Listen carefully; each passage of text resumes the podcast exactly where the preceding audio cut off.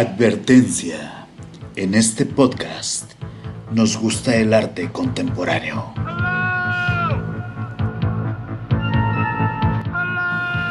Un espacio para platicar de arte y tomar un buen vino. Detrás del arte con Francisco Soriano.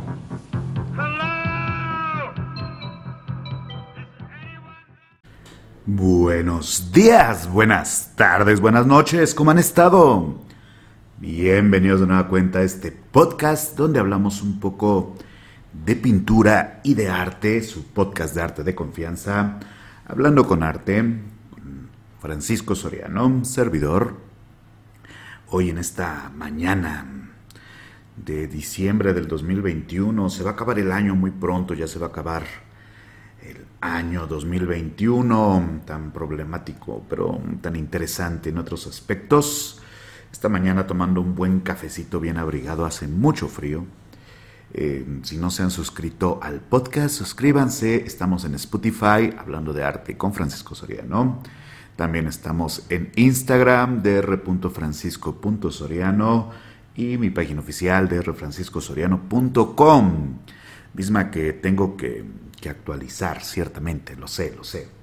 En cualquier caso, eh, hoy tenemos una, nueva cápsula. Hoy vamos a hablar un poquito de iconología.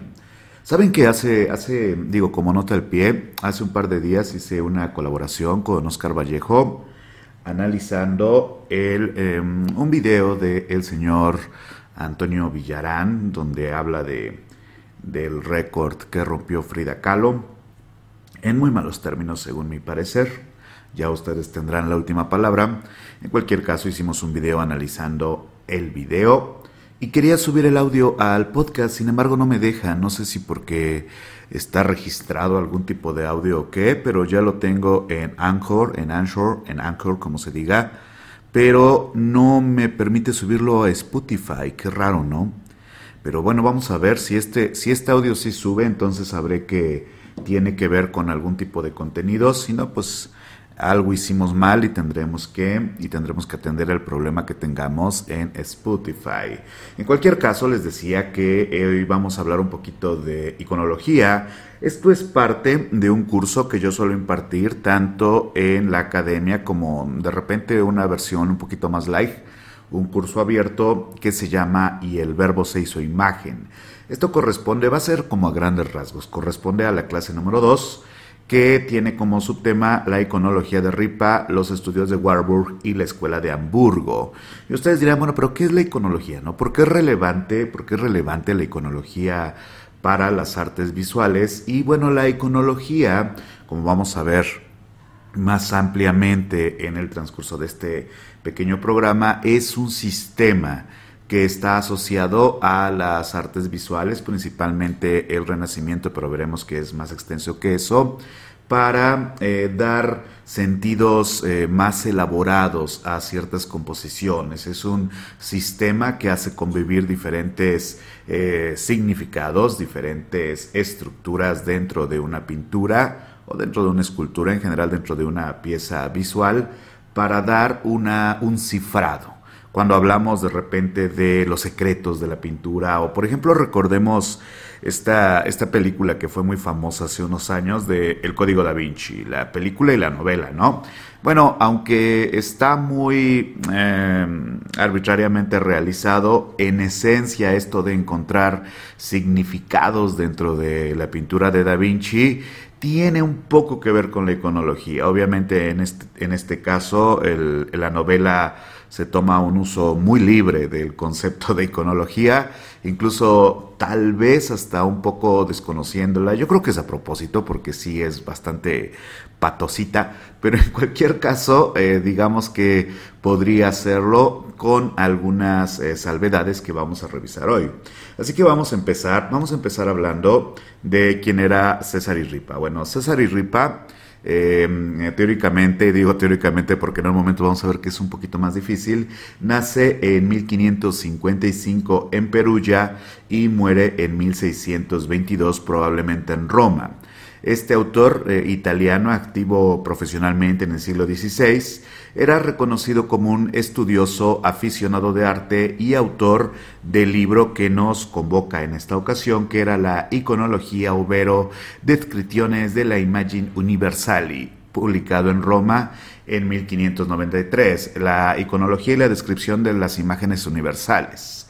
Este libro de Ripa tenía como eh, finalidad ubicar todos los símbolos posibles que hubiera en el imaginario del momento. Una empresa eh, que a lo mejor solo se puede comparar con los grandes enciclopedistas o tal vez el mismo esfuerzo de Warburg de crear un, atlas eh, que incluyera pues todos los significados, pero pues como veremos es muy complicado. El caso de Warburg, un pensador eh, pues prácticamente contemporáneo, fue la obra de su vida y no llegó ni a la mitad. En cualquier caso, Ripa tenía esta, esta intención, hacer un libro que incluyera las visiones, eh, las visiones eh, simbólicas, vamos a ver un poquito más, más adelante este concepto, pero simbólicas que estuvieran operantes dentro de las artes visuales. Sin embargo, otro intelectual, Cesare Orlandi, Cesare Orlandi, planteó en 1764 que Cesare Ripa en verdad era un seudónimo de Giovanni Campani que nació Giovanni Campani en 1429 y murió en 1477. Y este tal Giovanni Campani era un protegido del cardenal Besarión, que era un humanista perteneciente a la corte de Pío II, famoso por sus oraciones eh, fúnebres y su cátedra en la Academia de Florencia.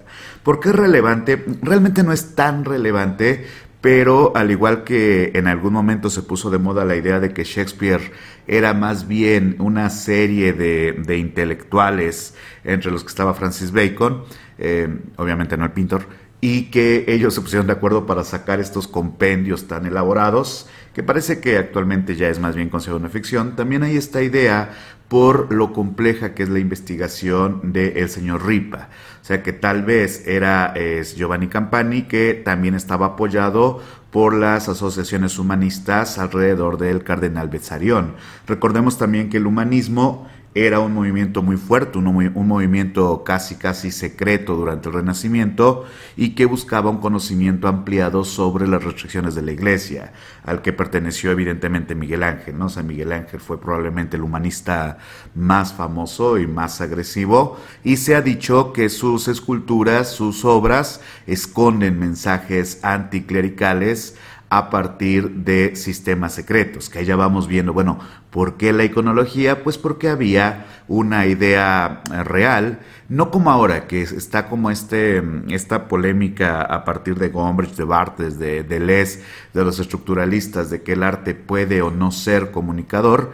En el Renacimiento no existía esto, sino que era una herramienta para comunicarse de manera secreta. O sea, bueno, en el Renacimiento y en el Medioevo, ¿no? Tú podías alterar ciertas ubicaciones, ciertos elementos, ciertas posiciones y a partir de eso dar mensajes que se podían leer aunque tú no hablaras el idioma del autor de una obra. Quiero decir que a lo mejor tú veías una obra hecha en Roma, eh, la veías en París, pero como tú sabías de iconología, que era de algún modo un lenguaje más o menos secreto, pues en general pues los niveles de, alfabetización eran muy bajos, así que era más secreto todavía, pero entonces tú podías leer un significado y lo leías igual en Roma, en Alemania, en Francia, o sea, ¿por qué? Porque la iconología estaba más extendida incluso, y entonces podías entender algo que tal vez otros no podían. En cualquier, en cualquier asunto, este asunto les decía, lo de Ripa, sea su verdadero o no, era conocido con un seudónimo común en la Academia de Artes, que era el Filomati o el Intromati. Y esto quiere decir que a Ripa le decían en español el oscuro o el misterioso, es decir, ya desde su, desde su, su origen académico, bueno, no académico, pero eh, no académico como entendemos la academia ahora, sino las academias de estudios y en esas ella era definido como, oye, ese tipo pues le gusta le gusta lo misterioso, ¿no? Le gustan los enigmas. También porque otra cosa que sabemos es que Ripa era alguien que consumía mucho contenido que se consideraba un poco pagano. Eh, escritos alrededor de, Egipto, legajos, trataba de descifrar cosas. O sea, em, eh, el señor Ripa era alguien que estaba interesado por lo secreto, lo oculto lo misterioso. Me recordé al intro de, aunque usted no lo crea, de Ripley, ¿se acuerdan? Pero bueno, eh, Erwin Panofsky, que es uno de los que estudiaron a Ripa ya en la contemporaneidad, que fue alumno de Warburg, estableció a partir de un estudio muy minucioso de cuál era la metodología de Ripa, que había un método iconológico, es decir, que había una serie de pasos para considerar algo iconológico, iconológico en el sentido que Ripa entiende que es un cifrado de imágenes y que a partir de este método que con Ripa era un manual, de hecho eh, este libro de iconología de Ripa era más bien un manual de uso. Si tú eras un pintor, si tú eras un artista visual, te comprabas tu manual y hacías eh, las imágenes que él proponía para cifrar elementos. Era un manual de uso más o menos eh, restrictivo, aunque podías darle adaptaciones, pero la diferencia es que cuando Warburg y Panofsky empiezan a estudiar lo que es la iconología, ellos encuentran que se puede hacer un estudio inverso. Es decir, que si los artistas utilizaron este manual para eh, crear imágenes, pues si tú tienes acceso a ese manual, puedes ir para atrás y encontrar el significado profundo de las imágenes. Es interesante, ¿no? Y bueno, decía entonces que él descubrió Panofsky, eh, bueno, realmente fue Warburg, pero Warburg murió joven y entonces Panofsky siguió la, la investigación junto con Sals y otros autores y descubrió que esto de la iconología podía ser un método de estudio de las imágenes. Si bien, como ya mencionamos, el objetivo original de RIPA era crear un manual de uso para artistas. De hecho, en la primera edición de este, de este manual de RIPA, eh, en la introducción decía, esta obra, el manual, es una obra útil para oradores, predicadores, poetas, pintores, escultores, dibujantes y para todos los estudiosos en general, así como para idear conceptos, emblemas y empresas, disponer cualquier tipo de cortejo, nupcia, funeralia, triunfal o para representar poemas dramáticos. Había esta idea de, de hacer como microobras de teatro, por decirlo de algún modo, donde eh, planteabas así como una parte de Homero, ¿no? Y entonces hacías como estas representaciones muy épicas, que eran eh, muy propias de las festividades de los poderosos, y así como para dar forma con los más apropiados símbolos a cuanto pueda caber en el pensamiento humano. Era ambicioso el proyecto de Ripa, pero Ripa decía eso, si tú trabajas con lo visual, cafecito, si tú trabajas con lo visual en cualquiera de sus áreas, este manual te va a servir porque este manual te va a enseñar a construir símbolos. Tú quieres hacerle un escudo de armas a una familia poderosa, bueno, este manual te va a dar símbolos para que tú puedas ampliarlo. Tú quieres hacer la decoración de una casa que tiene una temática, por ejemplo, que sé yo, el mundo griego, este manual te va a servir. O sea, la idea era esa, era un manual que tú tomabas y decías, ok, yo quiero representar el valor, la templanza, yo quiero representar la riqueza, la humildad. Y bueno, en el libro de Panofsky, en el libro de Panofsky, en el libro de, Ripa había como muchísimos, eh, muchísimos eh, imágenes que tenían esa representación y te explicaban por qué. Ahorita ampliamos eso, ¿no?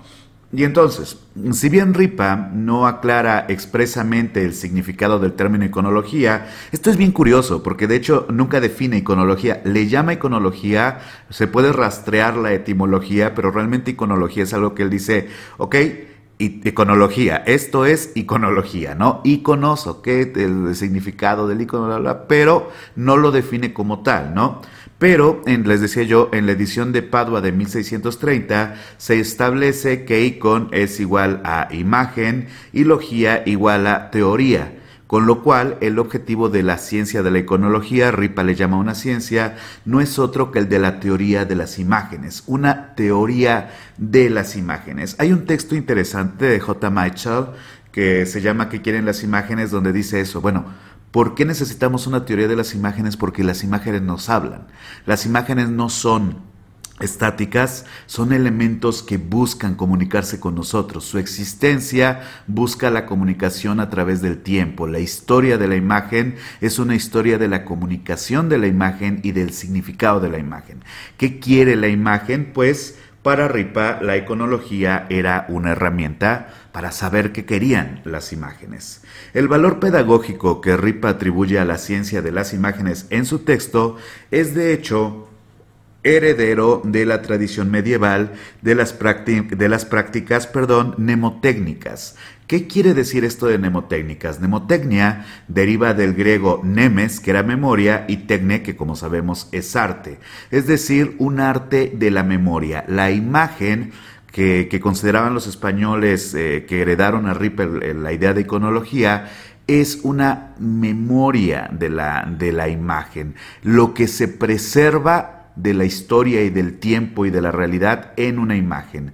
Una regla mnemotécnica entonces era un sistema que se utilizaba para recordar secuencias de datos, nombres, números y en general para recordar listas de datos relacionando palabras, imágenes, etc. Por ejemplo, estos pequeños juegos que nosotros hacemos, yo tengo, eh, cuando de repente quiero recordar un autor que se me olvida, de repente, por ejemplo, yo olvidaba mucho a Arheim, se me, se me confundía siempre a Arheim con otros autores y entonces uno dice, bueno, cuando quiera pensar en Arheim voy a pensar en Argentina. Y entonces, ¿cómo se llamaba este autor argentino? Ah, sí, ¿no? O que de repente yo siempre olvidaba el nombre de Wisinga, que es algo que me pasa todo el tiempo, y digo, ok, voy a recordar eh, Big Bang Theory porque Sheldon usa esa palabra de, de Basinga, algo así, y entonces digo, ok, eh, Wisinga, ah, por supuesto, ¿no? Y entonces ese tipo de juegos estaban compilados para que tú pudieras recordar datos, pero también principalmente pasajes de la Biblia, ¿no? O sea, era tengo este método para que tú tengas estas palabras en tu memoria que son más fáciles o más populares y a partir de ellas las puedas hacer más complicadas. Lo de Ripa era así porque porque él creaba imágenes que buscaba que fueran memorables para que la gente tuviera una cultura mayor. Esto es bien interesante. Por eso se dice que hay un carácter didáctico en la obra de la iconología. Ripa sigue esta técnica bajo la premisa de que catalogar, inventar, o, mm, ahí déjenme ver, estamos grabando, estamos grabando, sí estamos grabando, qué miedo, pensé que lo estábamos grabando. Ripa sigue esta técnica, les decía, bajo la premisa de catalogar, inventar y recuperar acumulativamente características y atributos que definan una alegoría. Aquí hay una palabra importante porque de hecho la iconología de Ripa crea alegorías, estructuras visuales alegóricas representativas de otra cosa so pena en algunos casos de obtener representaciones totalmente apictóricas. ¿Por qué decimos apictóricas? Porque de repente hay imágenes que, no sé, es una persona, eh, por decirlo, ahorita ampliamos, pero es una persona que tiene alas en la mano, que está volando, pero al mismo tiempo tiene algo que lo ata a la tierra. ¿Y qué es lo que sucede? Que esta imagen es casi surrealista, o sea, son elementos que no tienen un sentido eh, realista, evidentemente, pero que tampoco tienen un sentido religioso. ¿Por qué es importante? Porque en la época, en el siglo XVI, y en el siglo XVII incluso, si bien había una permisividad en el mundo del grabado, no había tanta en el mundo de la pintura, no había como esta idea, salvo que estuviera relacionado con la religión. Y entonces imágenes que salen de la iconología es muy complicado verlas en pinturas porque los mismos pintores tenían un impedimento para pensar esa obra. Algo que a veces no se entiende es que eh, los pintores no se pueden adelantar a su época, o sea, no puedes idear el surrealismo antes de un pensamiento surrealista. Y entonces, aunque la iconología te decía esto es alegórico, eh, el pintor, o al menos muchos pintores de la época decían, ¡ay, pero es que se va a ver raro en una pintura! ¿no? Por eso dice a pictóricas. Pero bueno, eh, en cualquier caso, mm, esto era una de las complicaciones, eh, representaciones apictóricas, y también, eh, y también agregaba para esto precisamente descripciones explicativas de estos atributos con un fin didáctico. Quiere decir que De hecho, la primera edición de la iconología no viene con imágenes, viene con descripción de imágenes. Imagínense, es como describir una pintura en un podcast, pero sin, sin eh, internet, ¿no? O sea, como imagínate esto, ¿no? Y digo imagínate porque no tiene la imagen. Ya posteriormente salió con grabados. De hecho, las siguientes ediciones, la edición de Padua, de Padua y otras, ya viene con apoyo visual. En la edición francesa de iconología, compilada por Jean-Baptiste Boudard, eh, Boudard el autor explica que el objetivo de la iconología es el arte de personificar las pasiones, virtudes, vicios y todos los diferentes estados de la vida un recurso poético inventado por la ingeniosa pintura para dar fuerza y expresión a los sujetos que ésta trata y hacer hablar a las imágenes que ella representa. Esto también es interesante porque la iconología surge principalmente de la pintura y del mundo visual. O sea, no surge de la poética como solía ser en el momento, sino que es un invento que colabora las letras con la pintura de manera directa es algo que surge del conocimiento, del conocimiento creado desde y para la pintura. Eso es muy, muy, muy, muy importante, que es, es algo que viene del mundo de la pintura, es decir, la pintura creando conocimiento teórico a nivel literario. Eso no es poca cosa, déjenme decirles. Y bueno, esta misma concepción va a pervivir prácticamente hasta el siglo XIX, como lo, lo demuestra el recetario iconológico de Basilio Sebastián Castellanos, aunque este volumen y otros similares no agregan nada significativo al volumen original de Ripa. Algo bien peculiar del manual de Ripa es que estuvo en operación hasta el siglo XIX.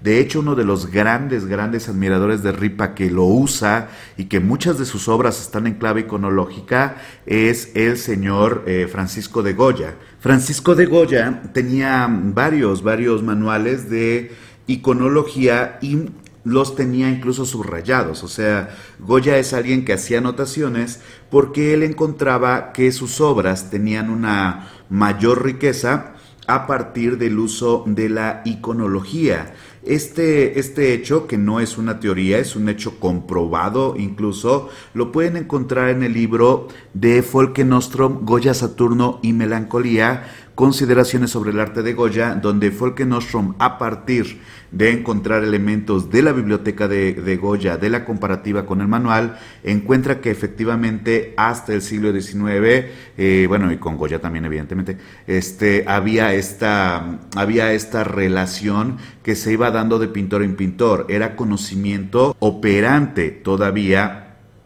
en el siglo XVIII, XIX y, con grandes autores como lo era el señor Francisco de Goya. El texto de Ripa, a diferencia de otros compendios de la época, parte de un minucioso registro de la antigüedad. Es decir, no era alguien que se iba inventando significados, que decía, ah, ok, esto que está aquí, como tiene alas, entonces es la libertad. No, no, no. Eh, eh, Ripa hizo su edición a partir del estudio complejo del conocimiento de la época. Es decir, tiene algunos errores, pero sí se puso a estudiar como, bueno, eh, ¿qué imágenes vienen del mundo egipcio? Estas. ¿Cuáles del griego? estas, cómo evolucionaron, qué pasó en el medioevo. O sea, era un estudio muy, muy complicado para la época, pero pues Ripa se dio a esta tarea, recurriendo a fuentes del mundo egipcio, griego y latino principalmente, bajo la premisa, él escribe esto, de que los antiguos nos habían dejado estas imágenes plasmadas en sus escritos y sus representaciones plásticas, así como la arquitectura, las estatuas y las medallas para que nosotros pudiéramos entenderla. O sea, Ripa decía que la intención de los creadores de imágenes siempre ha sido transmitir información al futuro, incluso si esa información va a provenir y va a desarrollarse en el mundo de la plástica, que para él no era poca cosa. Para Ripa existían dos tipos de conceptos distintos que eran posibles de alegorizar los relativos a acontecimientos naturales representados por los dioses y los conceptos inherentes al hombre mismo. Estaba el mundo de las imágenes divinas y el mundo de las imágenes de los hombres que podían crear los seres humanos. Obviamente, cuando se dice los hombres nos referimos a todas las personas, ¿no? Eh, convención de la época. Ahora, los conceptos inherentes al hombre, según Ripa, podían ser simbolizados mediante dos medios efectuando una valoración individual del concepto, lo cual aprobaba o rechazaba, y planteándose representaciones de simples cualidades que ni justificaban ni, reprobaban nada, que eran los vicios o las costumbres. ¿A qué, ¿A qué nos referimos con esto? Que podíamos hablar de juicios donde había un carácter moral o muestras de eh, diferentes actitudes, pero que no tenían ese, ese juicio moral. O sea, tú podías hacer una imagen hablando de, qué sé yo, la pereza y dentro de esa imagen estaba implícito que había un castigo o que había algún tipo de conducta reprobable, o bien podías hacer esa representación pero sin darle un juicio, ¿no? Tú dices, bueno, es que esto es la pereza y ya, si está malo está bien, ya no es mi problema, sino que mi imagen tiene como finalidad eh, plasmar una alegoría a esto, no una alegoría moral, o sí, dependiendo cuál era mi punto de vista.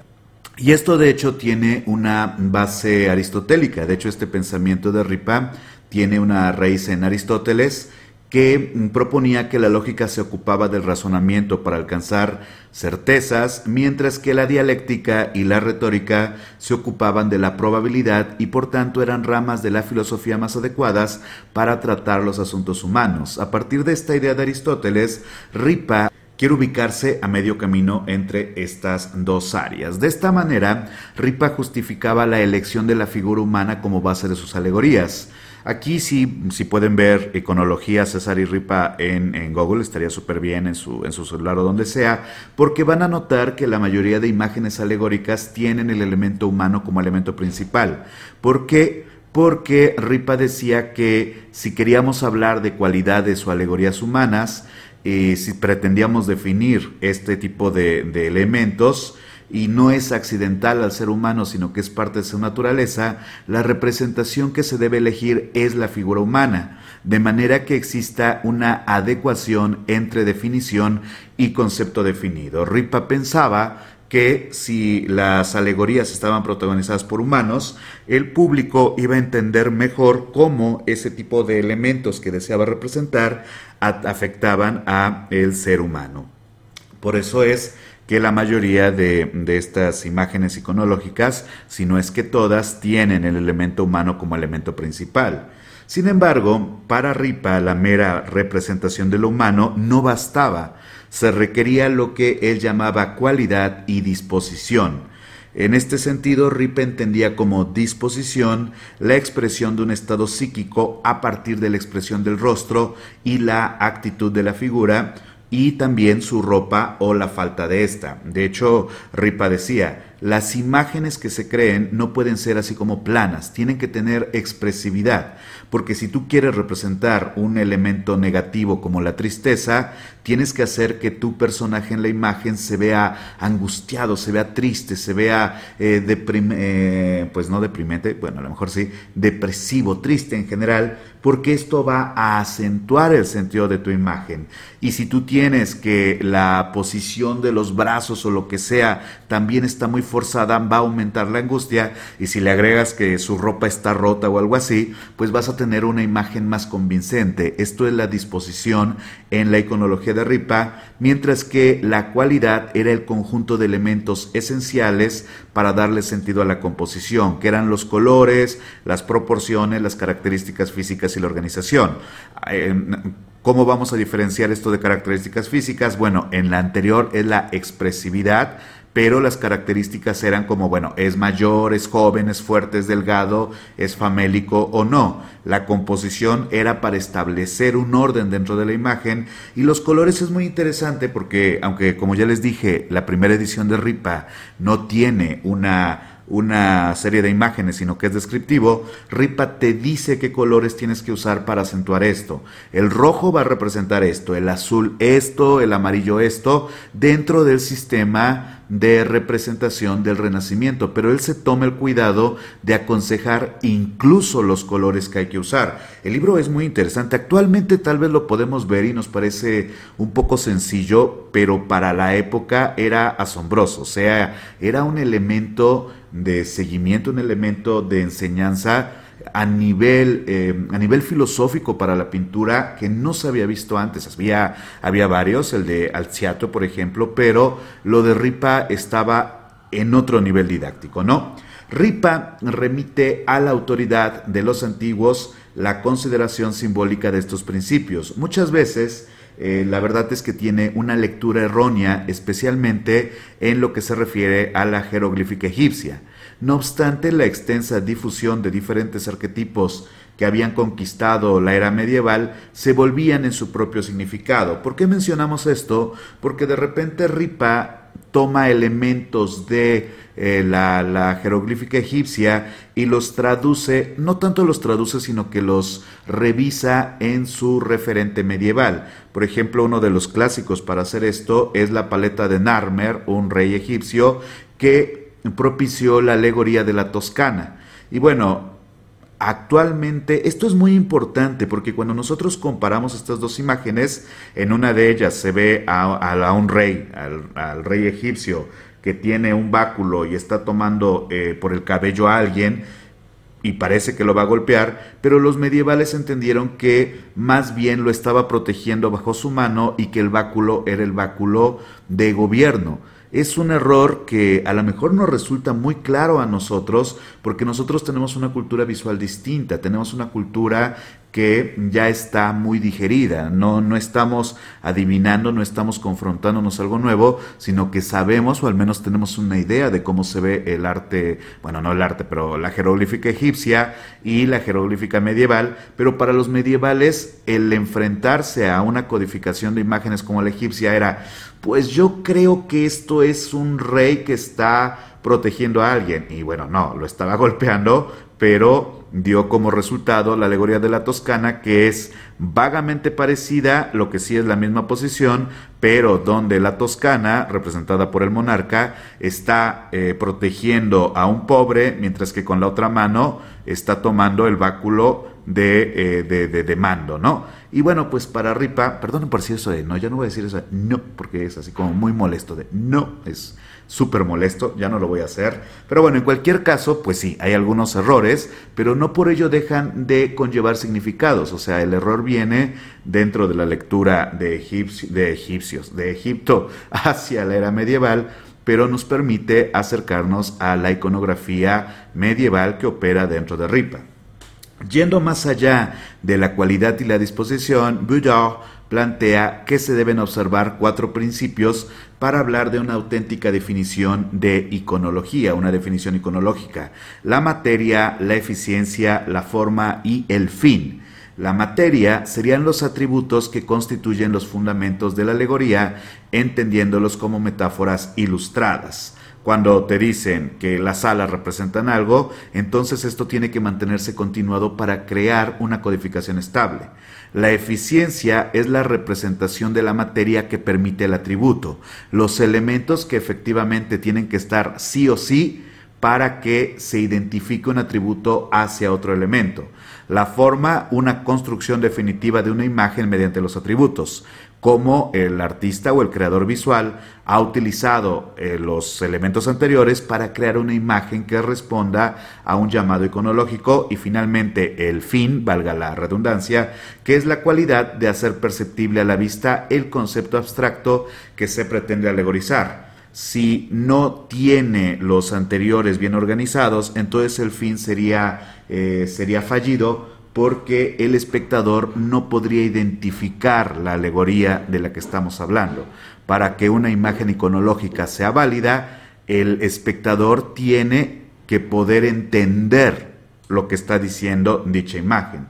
Para Ripa se debe incluir el nombre de la alegoría para fines didácticos. De hecho, Ripa decía, ok, pero si vas a hacer alegorías, entonces tienes que poner abajo que es una alegoría, para que cuando la gente la vea pueda relacionar los elementos visuales con el elemento alegórico específico y de ese modo haga una cultura visual. Vamos a ver que el pensamiento de Ripa es didáctico constantemente.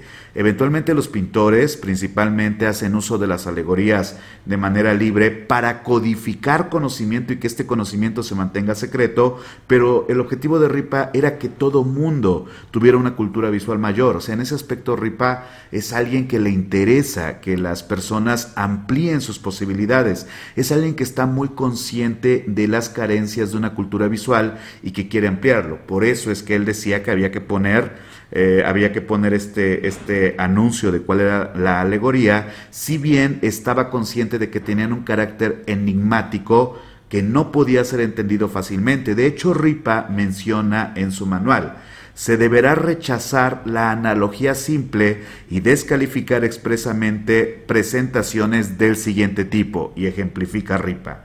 La desesperación mediante alguien, uno, dice él, que se ahorca, o la amistad mediante dos personas que se abrazan. ¿Por qué? Porque Ripa decía, es demasiado fácil. O sea, no tiene sentido ser tan reduccionista. Si vas a decir, ah, es que la desesperación es porque alguien se suicidó y porque estaba desesperado. Ripa decía, no, eso es como de primer grado. Yo quiero imágenes de carácter ya eh, universitario. Hoy, la amistad con dos que se, que se abrazan. Ay, no, qué, qué complejo, decía Ripa, ¿no? Así, wow, te esforzaste mucho, espectacular, toma tu estrellita, pero aquí estamos hablando de las ligas mayores, mi amigo, o sea, no me vengas a no me vengas a decir que eso es una alegoría, porque las alegorías tienen que ser tan complejas que sean memorables y que eh, aporten a la cultura visual del espectador. Por eso Ripa rechaza estas imágenes. De hecho, hay una imagen de la, de la desesperación de Giotto di Bondone de 1389.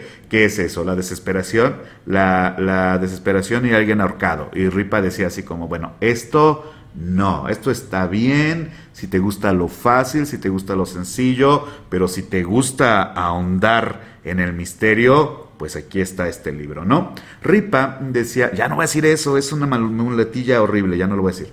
Gombrich decía que Ripa respiraba un acentuado aire horaciano, sobre Horacio obviamente puesto que parece situarse dentro de la antigua tradición pedagógica por la que consideraba que la demostración visual era más efectiva que cualquier instrucción verbal.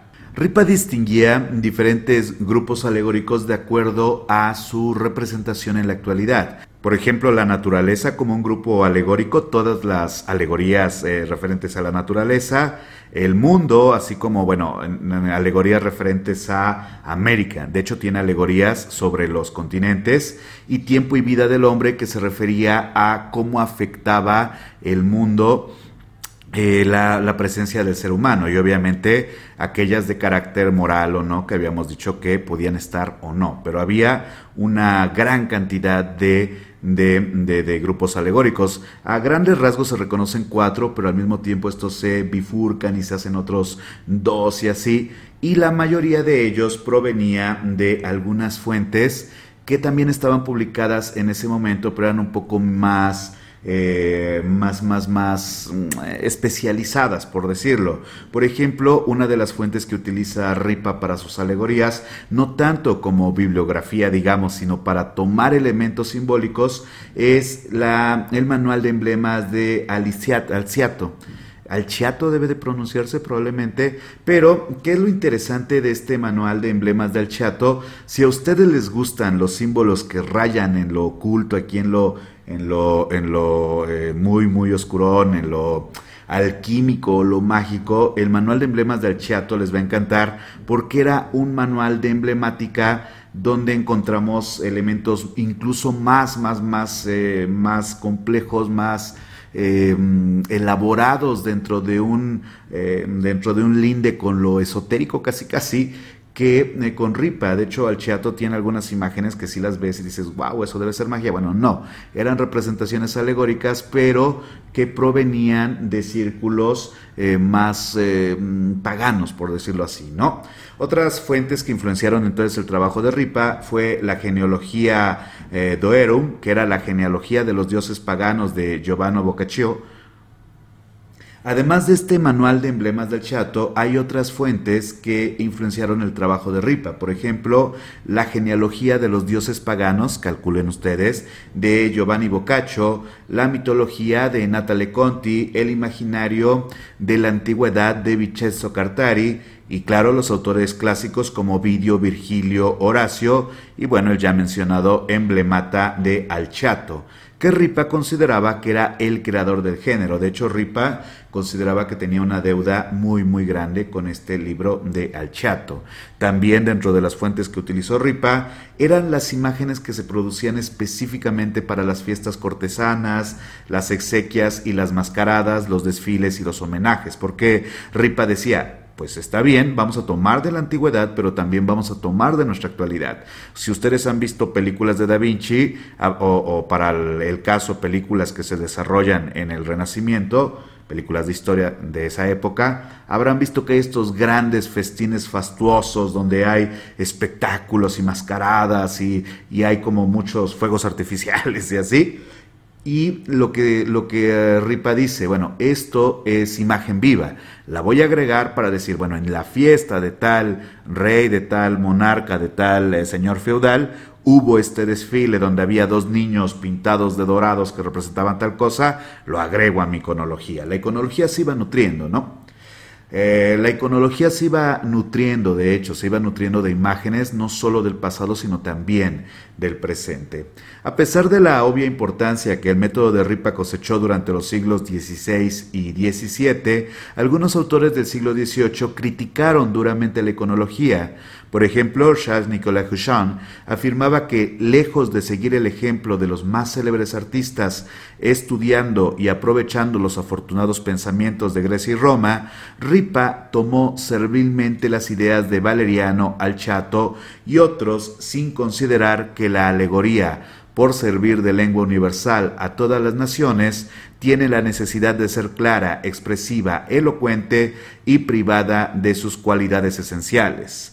Kushan decía que la iconología, Kushan, ¿qué, apellido, la iconología no ofrece más que un enigma oscuro similar a lo que los egipcios se esforzaron por cubrir con un velo impenetrable. Por otra parte, concluye el señor Nicolas Couchon, por otra parte, Ripa, a pesar de su erudición, carece de gusto y para convencerse de ello es suficiente hojear esa multitud de figuras monstruosas que deben ser poscritas de la pintura.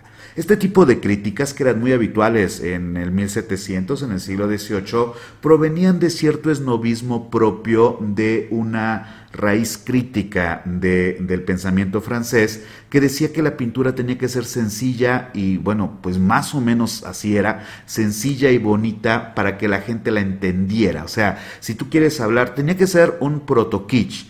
¿Por qué? Porque si tú querías hablar de la belleza, y decía, eh, decía Kant que la belleza eh, era para todos, que lo sublime era para todos y la belleza era perceptible, aun cuando Kant dice que la belleza puede ser puesta en duda y lo sublime no, estamos hablando de que este pensamiento, aunque ya sé que Kant no es francés, pero que también estuvo muy ligada a este pensamiento del siglo XVII, tenía que crear una serie de elementos de elementos eh, comprensibles, comprensibles para todos, que no había que esforzarse, que no había que, que, tener dudas, que el arte no se explicaba. O sea, de hecho, este esnovismo es muy parecido al que encontramos de repente en algunos críticos actuales que quieren imponer la idea de que esto es arte y esto no, que hay absolutos. O sea, esta idea tiene un precedente en la escuela francesa del 18, encabezada por Nicolas Cochin, que, era muy cínico al respecto del conocimiento pictórico porque decía, no,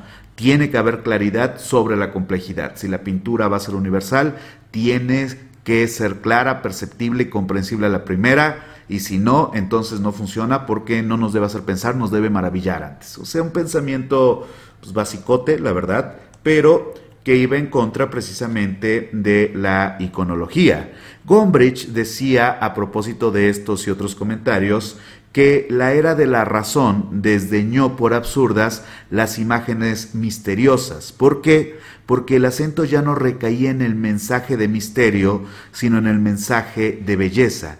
Gombrich propone que cuando los pensadores del, del 18 hablaban sobre este tipo de censura a la complejidad, era porque consideraban que la belleza era más relevante y no el mensaje dentro de la representación bellamente hecha, lo cual iba en contra del pensamiento de los renacentistas. Es algo muy curioso pero la, la, Academia Francesa del 18, del 19, de hecho va en contra de las premisas complejas del arte renacentista. Para los artistas renacentistas, exceptuando probablemente a Da Vinci en cierta medida, aunque Da Vinci también piensa que, es una cosa mental, o sea, eh, es una cosa mental. Da Vinci dice, la pintura es una cosa mental, pero Da Vinci está entendiendo que se tiene que pensar la pintura en cuanto a su proceso, mientras que Miguel Ángel habla de que el arte se hace con el cerebro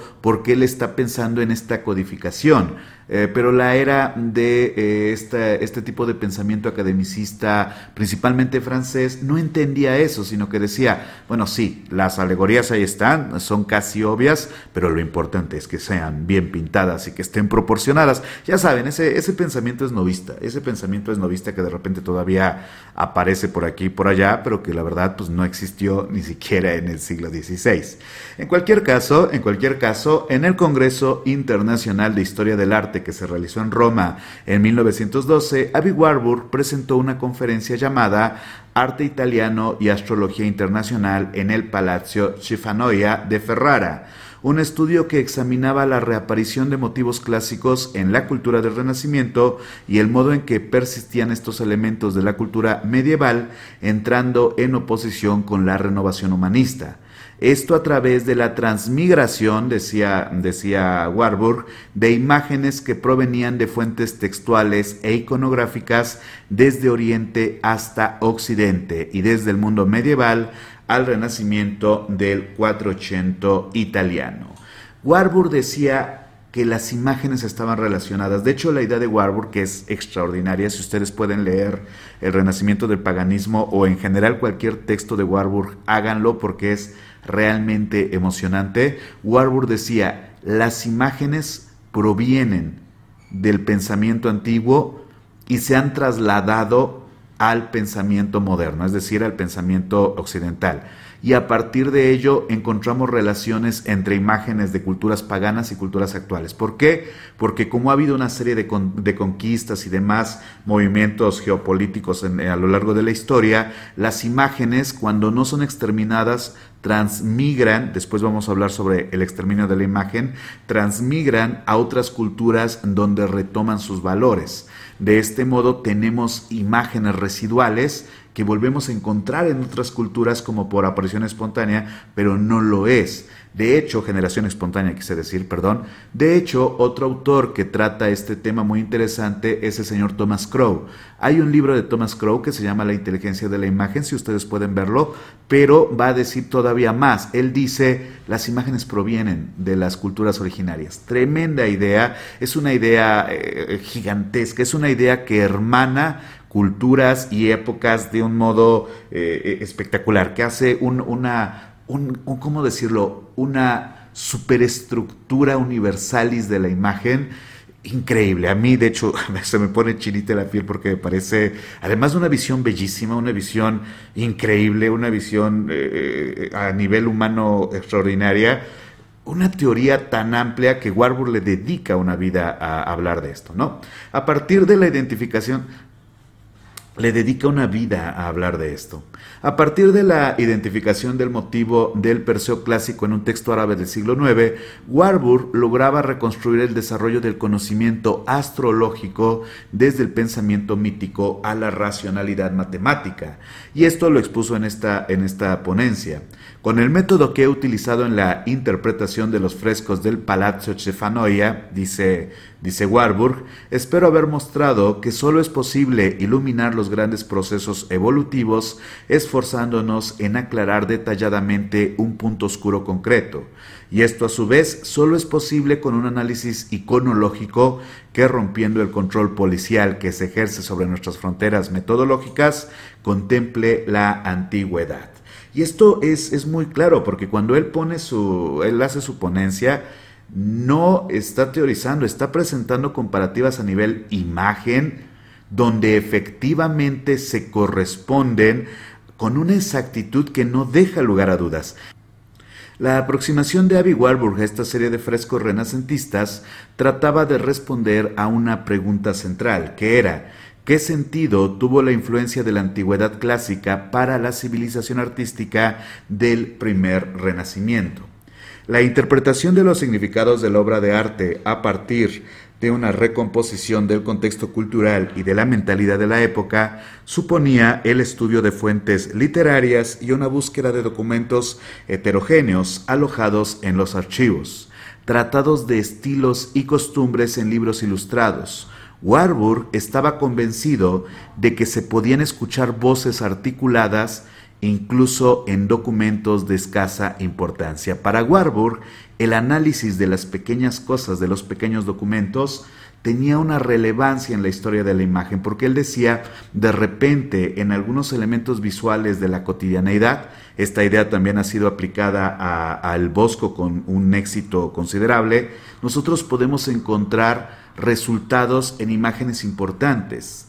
Por ejemplo, con su revisión del 400 florentino, Warburg participaba de esta reevaluación del mundo clásico de finales del siglo XIX que deconstruyó críticamente esa imagen onírica e idealizada de una Grecia antigua como un paraíso soñado de deseos cumplidos, algo que estaba heredada de los clásicos alemanes, Winkelmann, Goethe, Schiller, y desde la que se envidiaba el vivir de un griego idealizado, que no conocía los conflictos internos del alma introducidos por el cristianismo. Warburg decía, no, los griegos también la pasaban mal, también tenían angustias, también tenían este, este, este, este drama humano de la existencia y lo pusieron en sus imágenes y a partir de eso se heredó a el mundo occidental.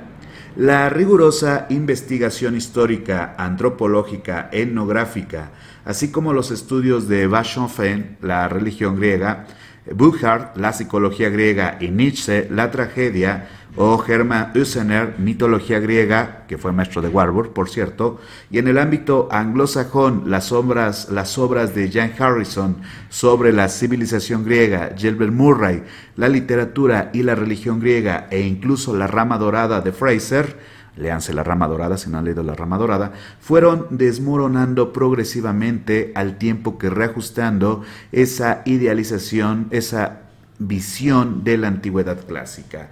Estos textos nos ayudan a entender mejor el pasado y a rechazar este tipo de idealizaciones. ¿Por qué? Porque a Warburg le preocuparon problemas estético-culturales de la civilización renacentista que abordó de una forma muy personal y original desde el enfoque de la psicología de la cultura. Es decir, que la cultura se correspondía a momentos colectivos donde diferentes condiciones, esto también lo aborda Eco, provocaban una visión del mundo. Pero bueno, si, se dan cuenta, ya pasamos de la iconología de Ripa al estudio de la iconología de Warburg. De hecho, Warburg definiría el Renacimiento como una resolución fecunda de una neutralización y armonización psicológica, de una compatibilización de la vida, a la cual le podíamos encontrar un paralelismo con su producción de imágenes que del mismo modo iban a crear un paneo de imágenes, un imaginario colectivo que iba a tener repercusiones capaces de ser, em, de ser estudiadas dentro de los límites de Ripa y cómo habían influido a su realidad. Para resumir, porque ya esta clase, esta clase, esta, esta cápsula está siendo muy larga, Warburg, y en, la, y en la cápsula siguiente lo podemos ampliar, lo que decía es, si nosotros entendemos la iconología y cómo la iconología está basada en fenómenos colectivos de temor, de moral, de eh, fe incluso, y que han quedado plasmados en las imágenes que representaban la realidad del momento en que fueran plasmadas, podemos entender cómo ello repercute en las imágenes actuales. Podemos encontrar las raíces y la comunicación y entender qué es lo que nos quieren decir, qué es lo que los pueblos antiguos querían decir, cómo los entendieron, cómo los interpretaron y cómo nosotros lo interpretamos. Cómo podemos crear a partir de herramientas probadas por la historia. La idea de, bueno, no hay nada nuevo bajo el sol, es mucho más compleja en Warburg, porque Warburg dice, es que no es que no haya nada nuevo, es que siempre es nuevo y siempre es antiguo. Porque está en continuo movimiento. Para Warburg, la iconología era dinámica, no era una especie de piedra roseta para ver un, un, idioma muerto, sino que era un manual que te permitía ir hacia atrás o hacia adelante, que te permitía abordar el arte como materia de estudio, pero piensa en esto, también como materia creativa. Actualmente la pintura simbólica es muy rara, hay algunos movimientos muy, muy, muy eh, deplorables neosimbolistas, pero si hay algunos autores que lo estudian y lo agregan de manera compleja. No porque con esta tortuga quiero representar a mi abuelo, por ejemplo, sino porque han consultado una serie de documentos donde pueden codificar una imagen y esa imagen puede ser leída más allá de la simple imagen y más allá del cliché gastado y absurdo de es que cada quien ve lo que quiere ver en una pintura. De hecho, la idea de la iconología va en contra de eso.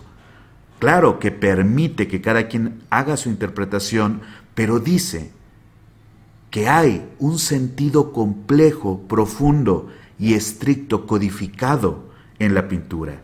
Y esto mucha gente diría, oye, pero es que eso va en contra de la libertad de la interpretación. No, lo que está haciendo es tratar de que ingreses en un mundo secreto de la pintura, que es secreto más o menos, porque los los, manuales de, símbolos ahí están. De hecho, el manual de símbolos de Cavalier es precioso, luego lo comentamos. Pero la cosa es esto.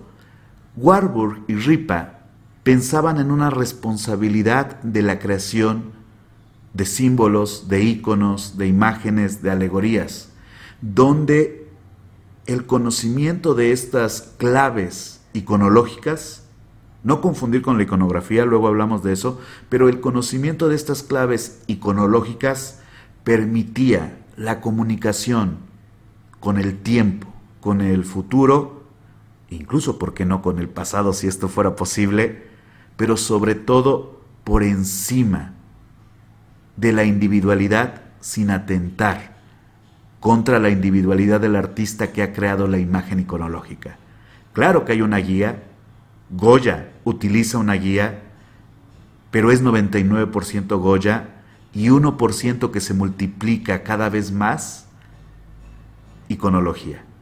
Y esta es la belleza de la iconología en el arte, la creación de elementos que pueden ser leídos a través del tiempo porque están conectados a las mismas raíces de la comunicación del ser humano. Es hermoso. De hecho, mi especialidad es la iconología, mi especialidad de carácter teórico, de carácter académico, es la iconología. Y les digo, este es un curso que yo suelo impartir. Tal vez impartamos este curso en un futuro. Eh, el nombre del curso es eh, Y el verbo se hizo imagen, iconología e iconografía para el arte actual. Es una versión muy reducida, obviamente, porque la clase es un poco más difícil.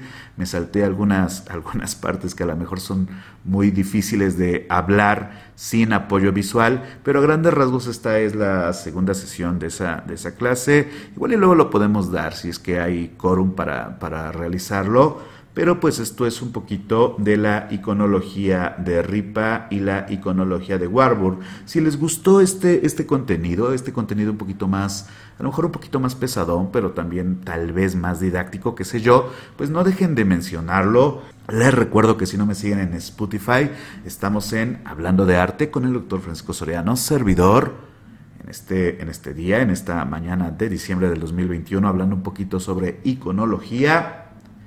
También síganme en Instagram, dr.francisco.soriano, en el canal de YouTube. Vean la entrevista que hicimos con Oscar Vallejo, porque creo que no nos va a dejar subirla a el podcast. No nos van a dejar subirla, pero pues si quieren verla, pues ahí está sobre este, mm, consideramos nosotros, desafortunado video de Antonio Villarán sobre eh, pues la subasta. Pero pues la verdad es que es un comentario que, consideramos ambos que se tenía que hacer saben que no es mi estilo como estar en el salseo de, internet y pues por eso el día de hoy pues mejor vamos a ver un poquito de iconología para que pues, nos vayamos con algo más allá de cómo está el chisme de la semana. ¿no? Vamos, a, vamos a tratar, yo en ese aspecto estoy con, con César y Ripa, creo que tiene que ser complejo, tiene, tiene que ser complicado, tiene que ser un misterio, tenemos tenemos que ir más allá de la belleza, Digo, es respetable la otra idea, es respetable la idea kantiana si quieren, pero incluso en el Renacimiento, como lo acabamos de ver, de escuchar, el arte no iba únicamente sobre la belleza, iba sobre la belleza para aquellos espíritus menos refinados, esto son palabras de, de Ripa, pero el arte iba sobre el gran y extraordinario misterio humano. Desde la Ciudad de México, les mando un abrazo, un saludo, manténganse extraordinarios y nos vemos o nos escuchamos más bien en el próximo podcast. Ya lo vamos a hacer semanalmente. La semana que viene voy a hacer otra cápsula de podcast también sobre esto si les gustó. Nos estamos escuchando. Esto es Hablando de Arte con un servidor Francisco Soriano. Bueno, pues otra vez, manténganse extraordinarios y hasta el siguiente capítulo. Hasta luego a todos. Bye bye.